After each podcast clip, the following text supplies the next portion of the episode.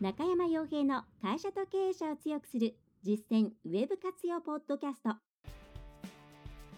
この番組では600社以上のウェブコンサル実績を持つ株式会社ラウンドナップ代表取締役の中山が会社経営者に必要な内容に絞り込んで抑えるべきウェブの話題やトピックスをビジネス目線でお伝えしています。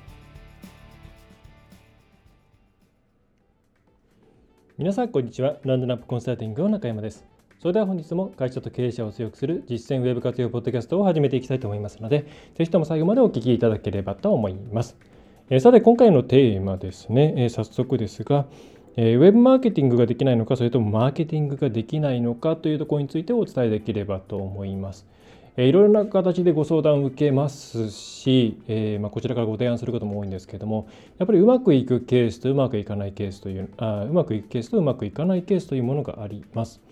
で、えーまあ、もちろんこちらの、ね、力不足であったり経験不足っていうこともある、えー、場合もありますので、えー、それは、えー、なかそういうことがなかなかないようにいろんな勉強をですね日々こちらも行っているんですけれども一つですねこう皆さんにまず取り組むウェブってよく分かんないんだよねうまくいってないんだよねっていうことを悩んでいる方にまず考えていただきたいポイントっていうのが一つあります。それがウェブマーケティングが皆様がよくわからないのかそれともマーケティングがよくわからないのかっていうことなんですね。で私が相談を受ける時にやっぱり2種類、まあ、大きく分けて、まあ、3種類ですかね、まあ、1つはマーケティングも分かっていてウェブマーケティングも分かっていて今までこういうふうにしてやってきたとでそれをさらにエンハンス、まあ、拡大してよりこう売り上げを上げていきたいからえー、新しくですね、えー、そのポジションにこう、まあ、ついてくれないかとかコンサルタントとして入ってくれないかとか、えー、そういうケースまああんまり数は多くないですけども大手さんとかに多いような、まあ、プロジェクト型のケースですね。でそうでないケースとしては、まあ、現なんていうんですかね実際にいろいろ売り上げとかは今までのやり方である程度分かってきてるんだけれどもこれからのことを考えたりえ競合他社の動きなんかを考えていくとウェブマーケティング、まあ、ウェブホームページ活用というものをもっと真剣に考えてそこからの売り上げというものをもっと上げていくようにしていきたいと。そういうケース。でもう一つがですね、まあ、なかなか商売も最近うまくいかないし、えあ、なんで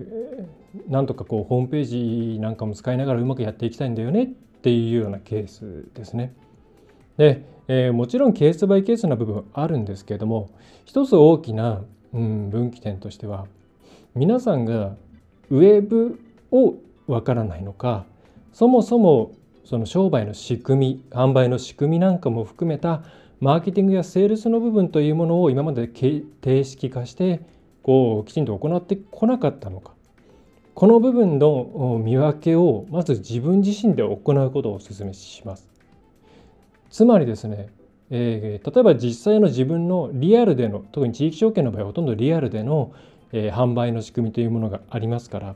それがあった上でじゃあこうもっとウェブを活用していきたいっていう場合には今のリアルの部分っていうものをうまくウェブに載せ替えていくことによって最初の一歩っていうのは非常に踏み出しやすくなります。でその場合多分皆さんの頭の中には今こういうふうにお金が動いていてこういうふうに集客していてこんな感じでお客さんを育てていってこういうふうに刈り取っているなというイメージがあると思うんですね。まあ、もちろんそれは、えーまあ、経営者の方がきちんと認識していなくて営業部長みたいな方が、えー、その詳細な部分を認識しているケースもありますし経営者の方が全部握っているケースもあるとは思うんですけれどもちゃんと今までセールスやマーケティングっていうものをまあ何て言うんですかね意識している場合つまり顕在的に行っている場合もあればまあその平たく言えばですね勘とかそれからその嗅覚といいますかそういったもので自然と仕組み化しながらうまく進めてきた。この辺がツボなんじゃないかとかっていうのを嗅ぎ取って行えてきた人、まあ、そういう人も含めてリアル今までの商売っていうものはそれなりに仕組みを持って回っていたんだよっていうケース、えー、とですねそうではなくてそもそもなんとなくこの業界こういうふうにやるもんでしょとかチラシはこんなふうに巻くんでしょ何週に何回なんでしょよく分かんないけれどもとりあえずやってきたよと。で、えー、それでなんかよく分かんないけど電話鳴ったり店舗に人来てくれたりして一応お客さん来てたんだけどもなんか最近全然来ないね。みたいなもう潜在的にも顕在的にも全然なんとなくやってきてしまって今まではうまくいってきたけれども、まあ、何らかの市場環境の変化によってうまく立ち行かなくなってきて危機感を持って危機感を持ってリアルおよびウェブの方で、えー、もっとちゃんとやんなきゃいけないなっていうふうに相談してくる方。これかなりですねその2つによってやることが変わってくるんですね。でまあ、そのリアルオフライン、まあ、その今までのマーケティングというものをきちんと行ってきた方というのはじゃあそれに関わる場合にうちが何をやるかっていうとまずそれを、えー、絵にするわけですね。こういうふうにやってきてこんな感じですねと、まあ、数値化できるように数字化取れていれば数字もまあ出していく。それによって顧客獲得単価みたいなものをちゃんと考えたりまあ、リアルの方のアドバイスもうちはできますので、えー、この辺こういうふうにしていったらいいんじゃないですかとかこの辺をネットとかうまく組み合わせていけばいいんですかみたいなことをご提案していったりしてでそれをもとにそうするとそういう方々にとってはうちのお客さんっていうのはこんな感じの人でこんぐらいの季節にこんな感じで、えー、ニーズが発生して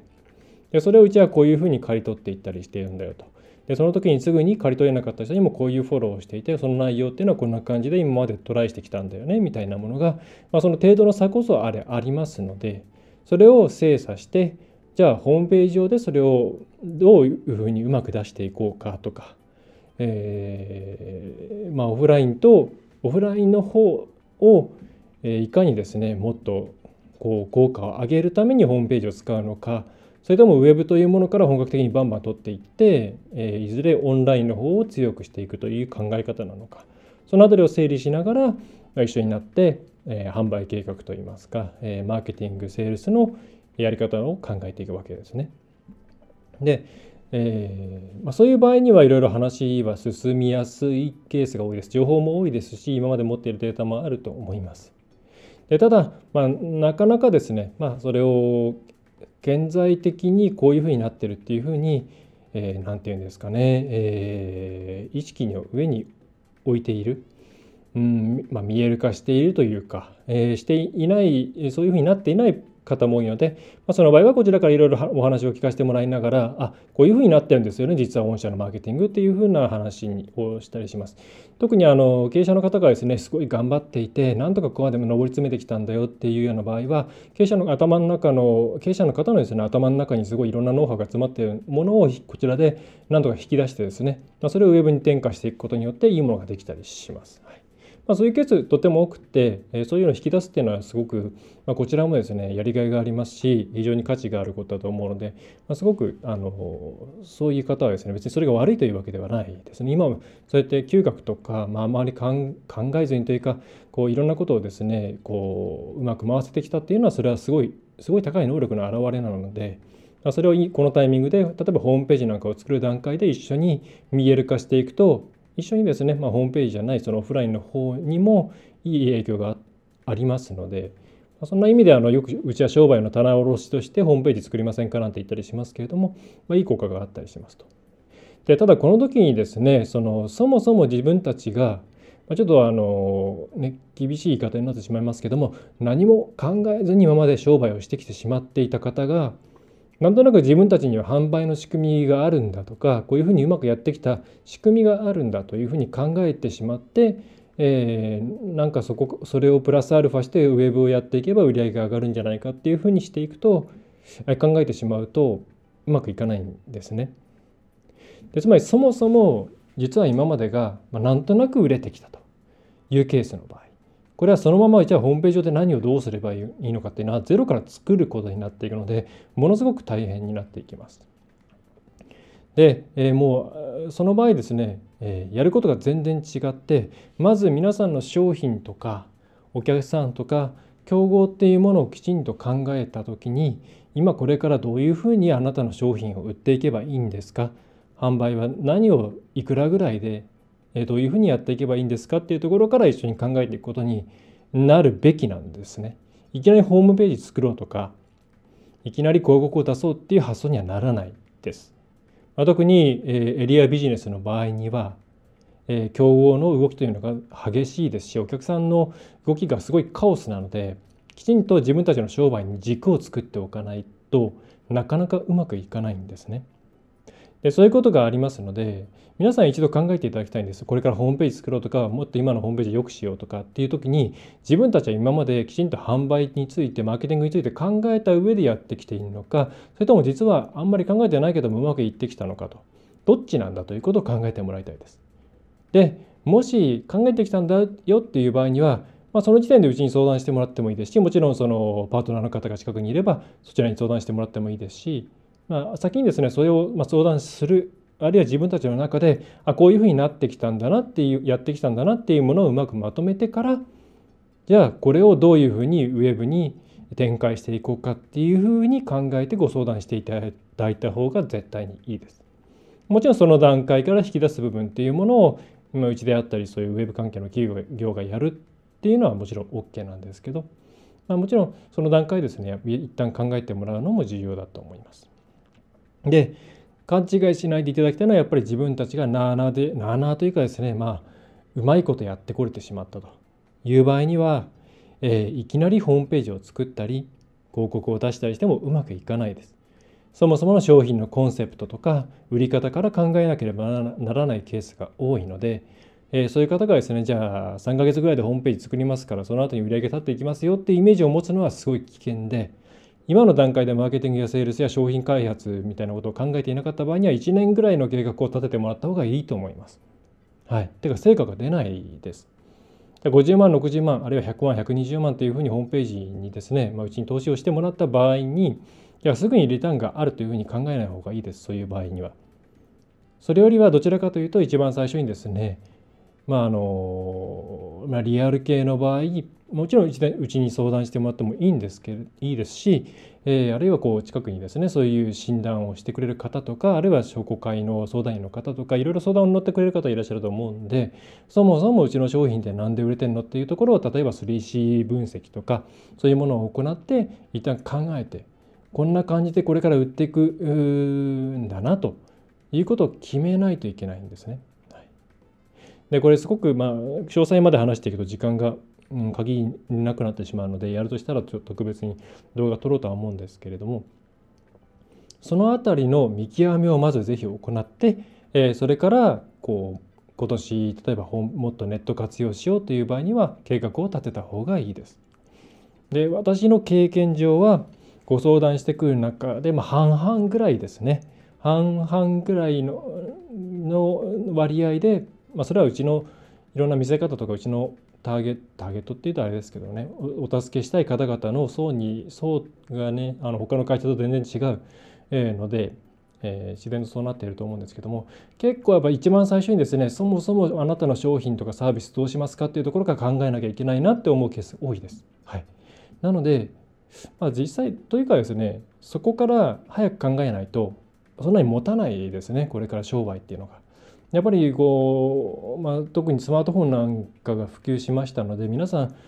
うん、情報を手に入れる速度というのがものすごく速くなっているので比較検討するとかより良いものを探すっていうのが簡単にできてしまうんですね。でスマートフォンがなかった時代っていうのはパソコンしかなかったですからどうしても家に帰ってパソコンカチャって開いて、それでインターネットなのインターネットで検索をすると、まあ、インターネットがない時代に至っては、まあ、結局人からいろんな情報を得るしかなかったわけです。それが今はもう手のひらでいろんな情報を手に入れることができるので簡単にですね皆さんのサービスより良いものがあればそれを見つけることができてしまうんですね。そうするときちんと販売戦略というか、えーまあ、マーケットの分析を行ってその上でじゃあ自分たちで何をいくらぐらいでどういうふうに売っていこうかなっていうのを、えー、じっくり考えていかなければいけません。はい、そこをセットにしてご相談していただくっていうのがうちとしてはおすすめですしそういう気持ちで一旦ご相談いただいた方がいいんじゃないかなというふうに思います。はい、何かこうですね今やってることをそのままこううまくきれいにホームページに載せていけばなんか自然にそこからこう発注が発生するんじゃないかなとか販売がえー、始まるんじゃないかなっていうふうに思われている方も残念ながら多いんですけれどもちょっとそれは甘いかなって思うんですね。で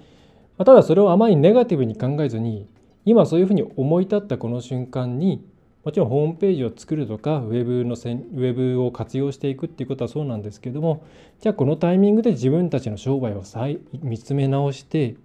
これからどういうふうに商売を発展させていこうか売り上げを上げていこうかっていうのを考えることを、えー、一緒に行えるというふうな考え方で取り組んでいただくといいんじゃないかなというふうに思います。実際ホームページそのものっていうのは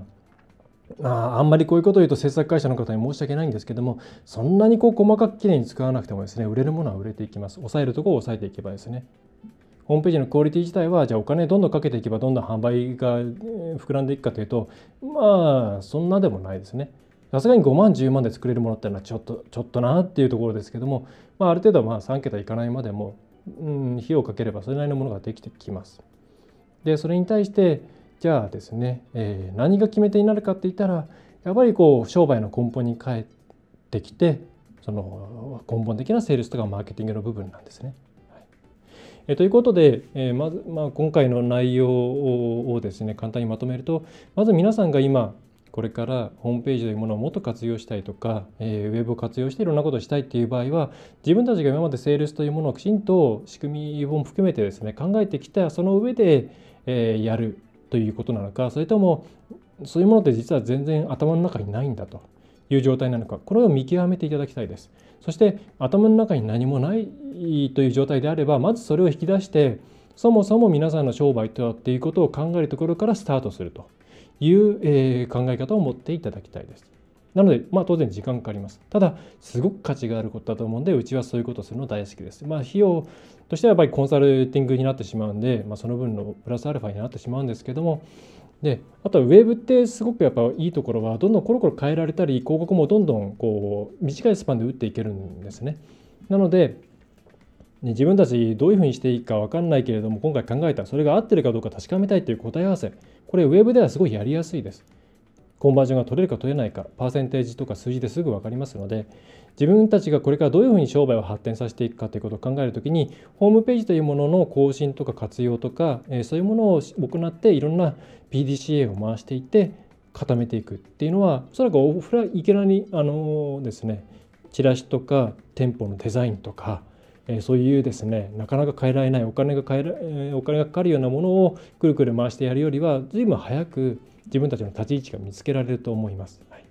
なのでうんそういう考えていると最初の一歩っていうのは実はウェブの方がいいかもしれないですね。はいまあ、そんなことを考えながらですね日々いろんなコンサルティングなんかしておりますので、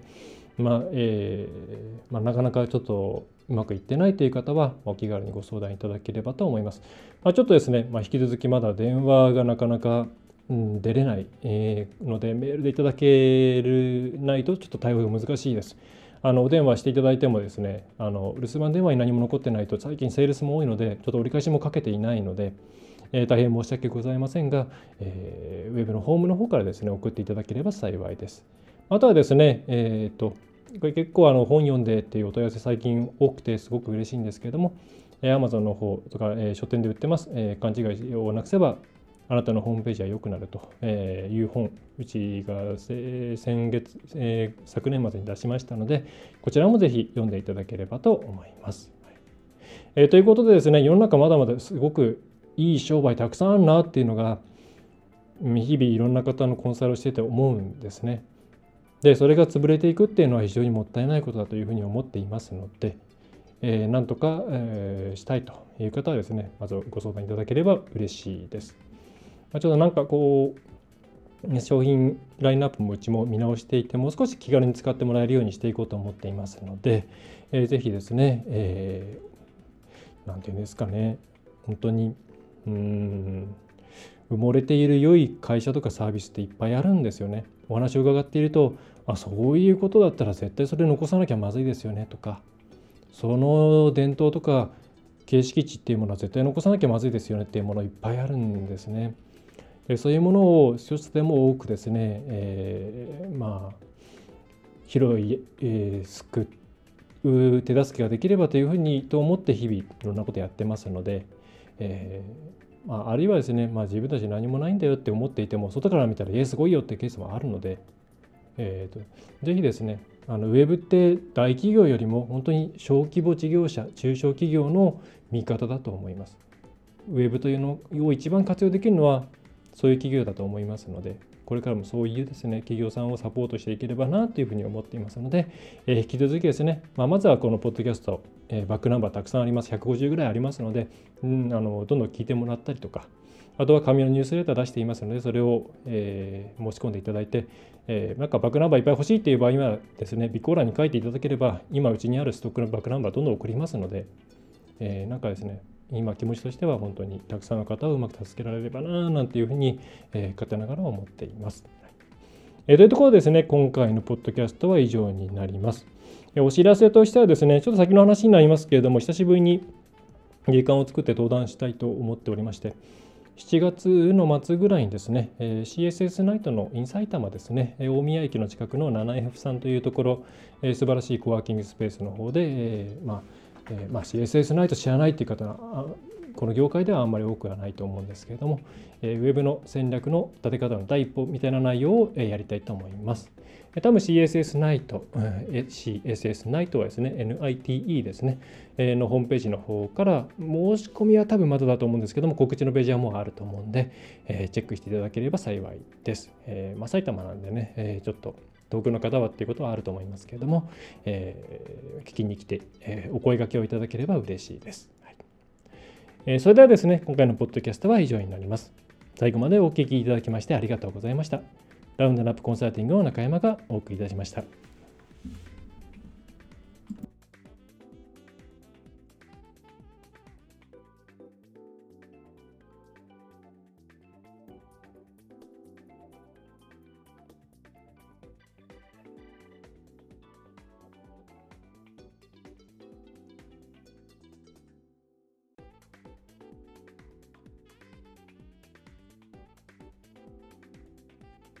今回の内容はいかがでしたでしょうか？ぜひご質問やご感想をラウンドナップコンサルティングのポッドキャスト質問フォームからお寄せください。お待ちしております。またホームページにてたくさんの情報を配信していますのでぜひブログメールマガジン郵送ニュースレターや各種資料 PDF もご覧ください。この世からウェブを活用できない会社をゼロにするを理念とする株式会社ラウンドナップがお送りいたしました。